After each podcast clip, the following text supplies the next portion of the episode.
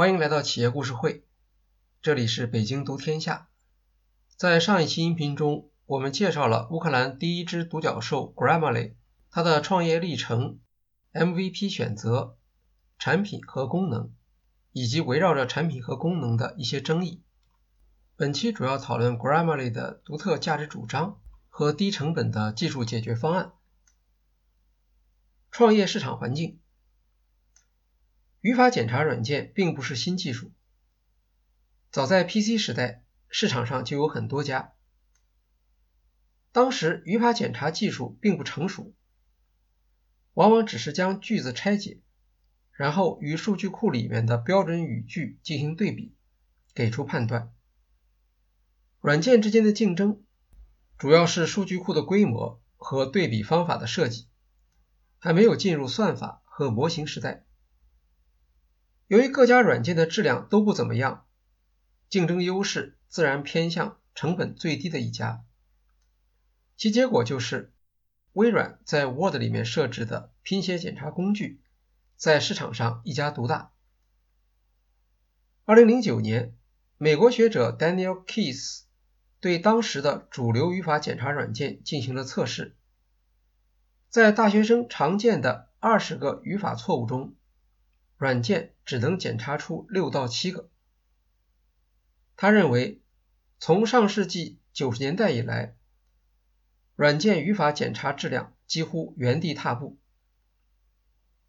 在 PC 时代，语法检查创业企业失败大致有四个原因：第一，语法检查本身缺乏质量改进。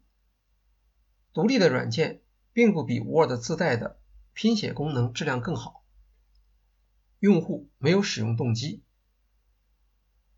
第二，语法检查对用户写作的打扰比较多，而提供的价值却不足以让用户容忍这种打扰。第三是更新比较少，第四是缺乏个性化服务。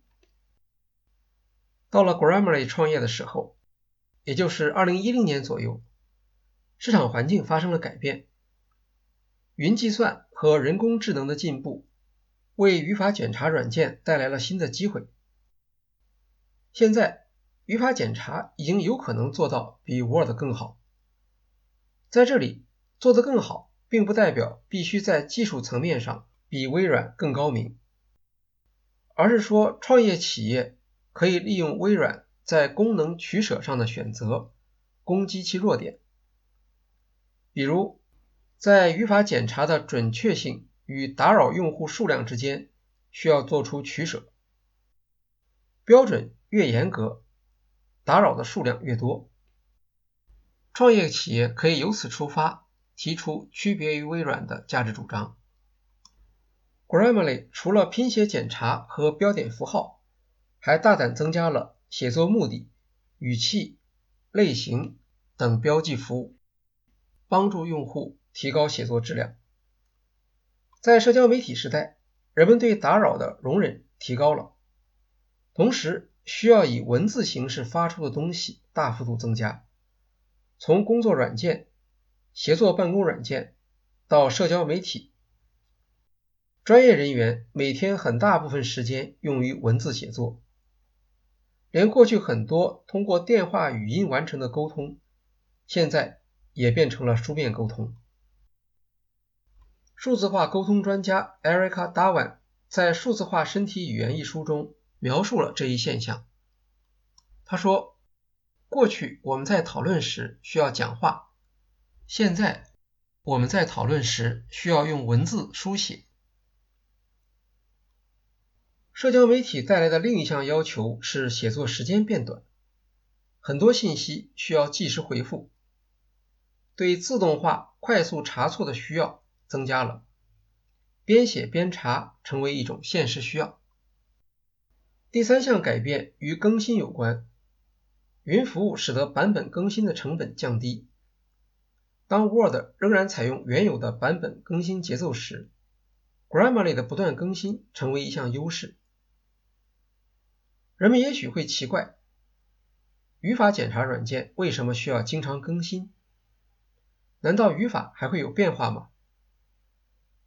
语法的确通常不会改变，但随着社交媒体的活跃，词汇的变化是非常明显的。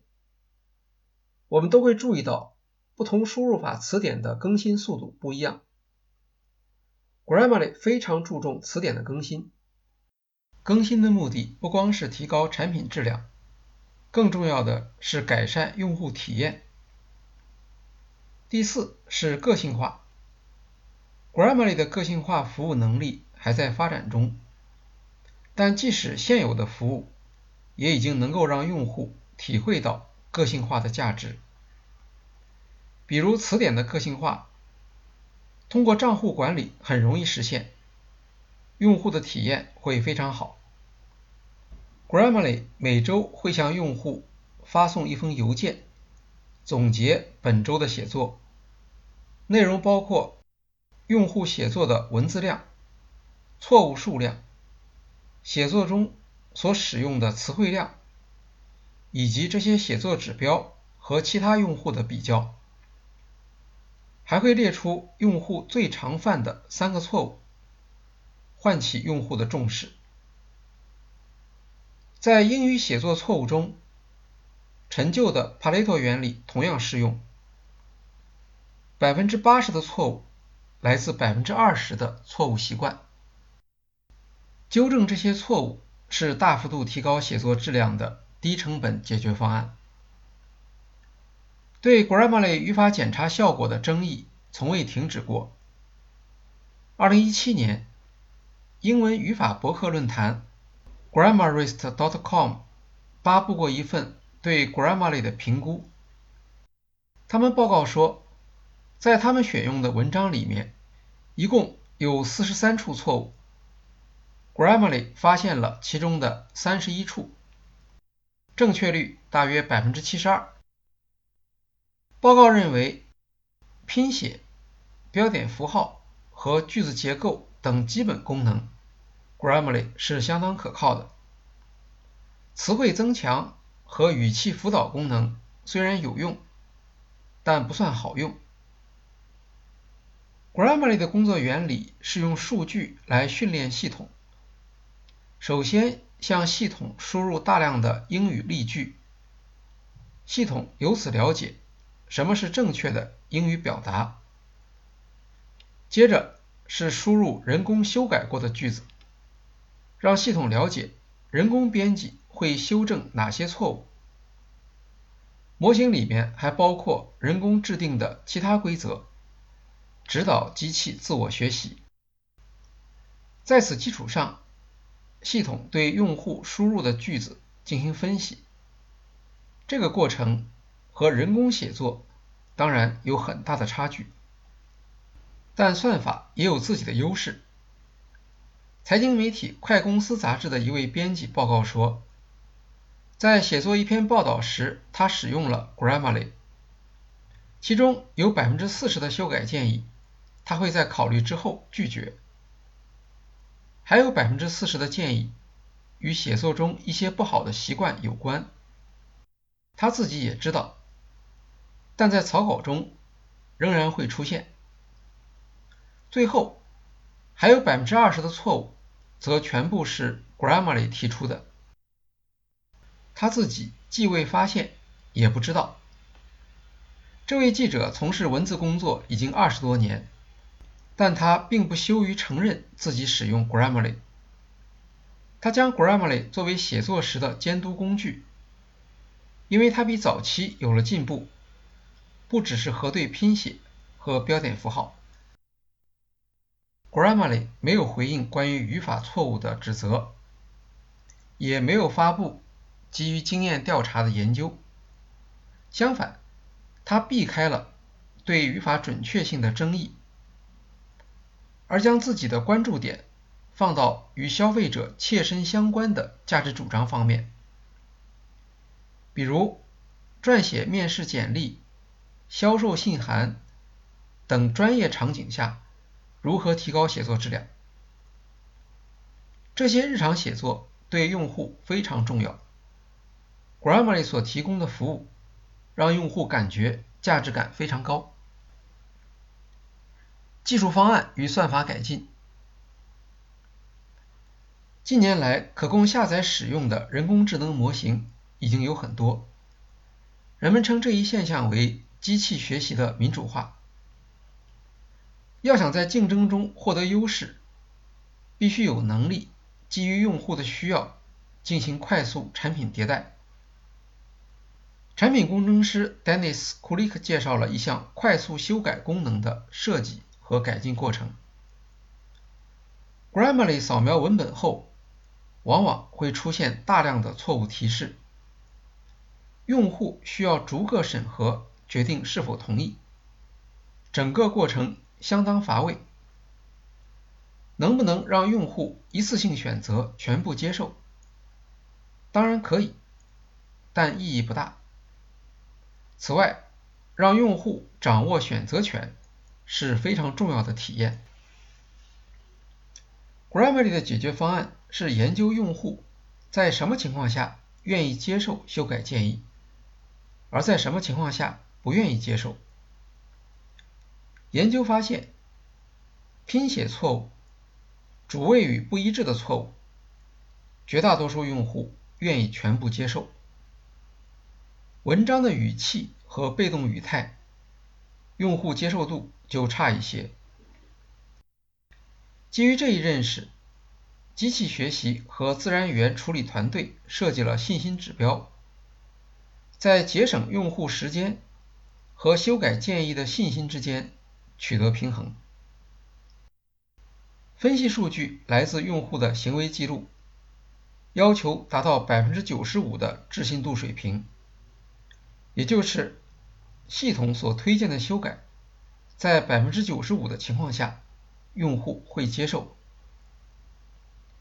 他们在修改建议的旁边放置了星标，让用户知道哪些修改属于一键修改。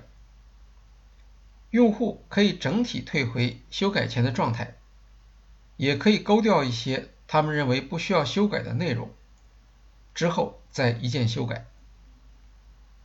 这项服务上线后，发现用户接受的修改个数平均为十个，使用这一服务的用户大约为百分之四十四，后续使用为百分之五十四。从用户反馈来看，修改建议的准确率为百分之九十八。未来，机器学习可以记住用户对哪些建议完全接受。在提出建议时，可以告诉用户，根据你以往的记录，这些修改可以放心接受。Dennis Kulik 承认，有些修改建议尽管置信度很高，可是用户仍然会选择拒绝。原因是什么？还需要进一步的分析。Grammarly 还尝试利用自然语言处理。参与比较有难度的写作修改，他们选择的对象是 email，这是一个明智的选择。很多情况下，email 类似于制式文章或八股文，篇幅不长，而写作目的又比较明确。Grammar 的设想是帮助写作者将 email 的沟通目标说清楚。并且站在收件人的立场，帮助写作者检查这一目标是否达到。email 写作的常见错误是写作者缺乏结构意识，将想要表达的沟通要点淹没在不大理想的结构中。为此，Grammarly 首先将问题分解为两个：第一，要能够识别一封 email 里面的关键句子。第二，模拟收件人能否发现和如何发现这一关键句子。自然语言处理本身就有归纳要点的技术，可以按重要性的分析权重，提取重点句子。email 的重点句子通常在开头和结尾，而长文本的重点句可能在段落标题。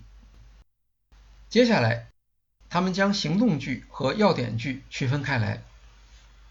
比如一封邮件中说发布会推迟两周召开，这是要点句；而邮件里面提到的下次会议之前填好发布会核对表，则是行动句。然后，他们再对所有可能的句子进行重要性打分，由注解团队用人工来核对机器判断的效果。Grammarly 还需要考虑邮件内容分析所花的时间，它是用户体验的重要影响因素。如果一封邮件只包含十句话，分析起来可能快一些，但随着句子数量增加，运算量将会呈指数级上升。解决的方法是将长文拆为短句子，将句子。进行随机组合取样，然后用模型评分，找到评分比较高的组合，再打乱取样。假如第二句经常出现在高评分组，那么下一次取样就优先选择第二句。经过这样处理，很快就可以找出沟通要点所在的句子。在随机组合取样之前。找出关键句通常需要一秒到一点五秒，优化后这个时间可以减少到八微秒。如果邮件长度不超过十句话，只需要一微秒。据 Grammarly 统计，在所有他们检查的文本中，第九十九百分位的响应时间为四微秒。以上。是要点句子判断，是从写作者角度提炼关键信息。妨碍邮件沟通效率的另一项因素是收件人关注的句子与发件人意图之间的错位。Grammarly 的逻辑是让机器来判断文本里面作者意图的关键句子，再从阅读者角度分析。他们会认为哪些是关键句？从两者间的不一致出发，形成反馈给用户的修改建议。这项服务对写作者是有价值的。在算法能够提供自动化判断之前，写作者要想知道收件人关注哪些内容，只能请其他人来试读。Grammarly 可以提供即时反馈，不需要额外的成本。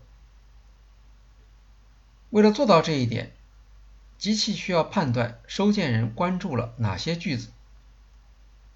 Grammarly 用行业中通用的注意力热力图来表示收件人所关注的邮件内容。如何获取写作者关注的数据？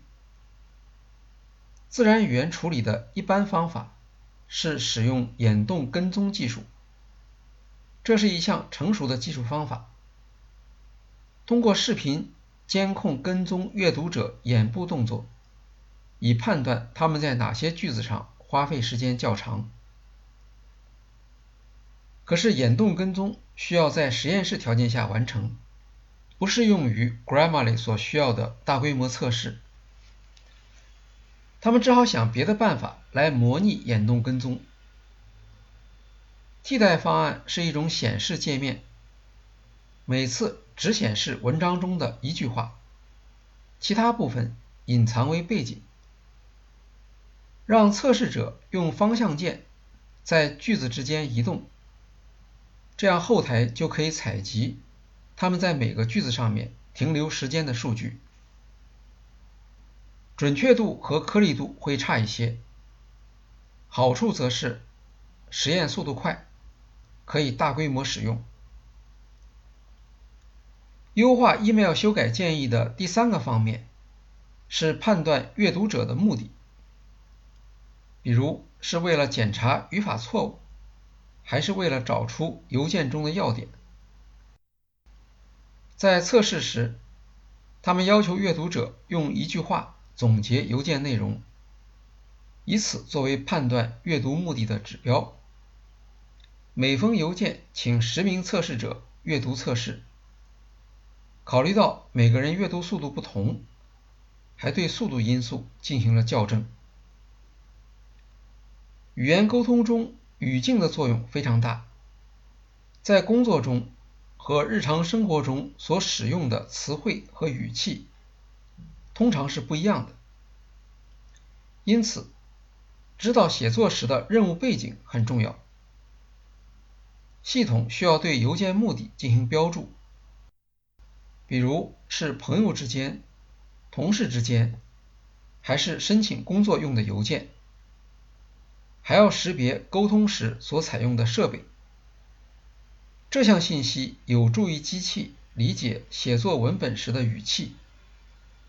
比如，在移动端的书写，即时通信和短信会倾向于轻松随意的风格。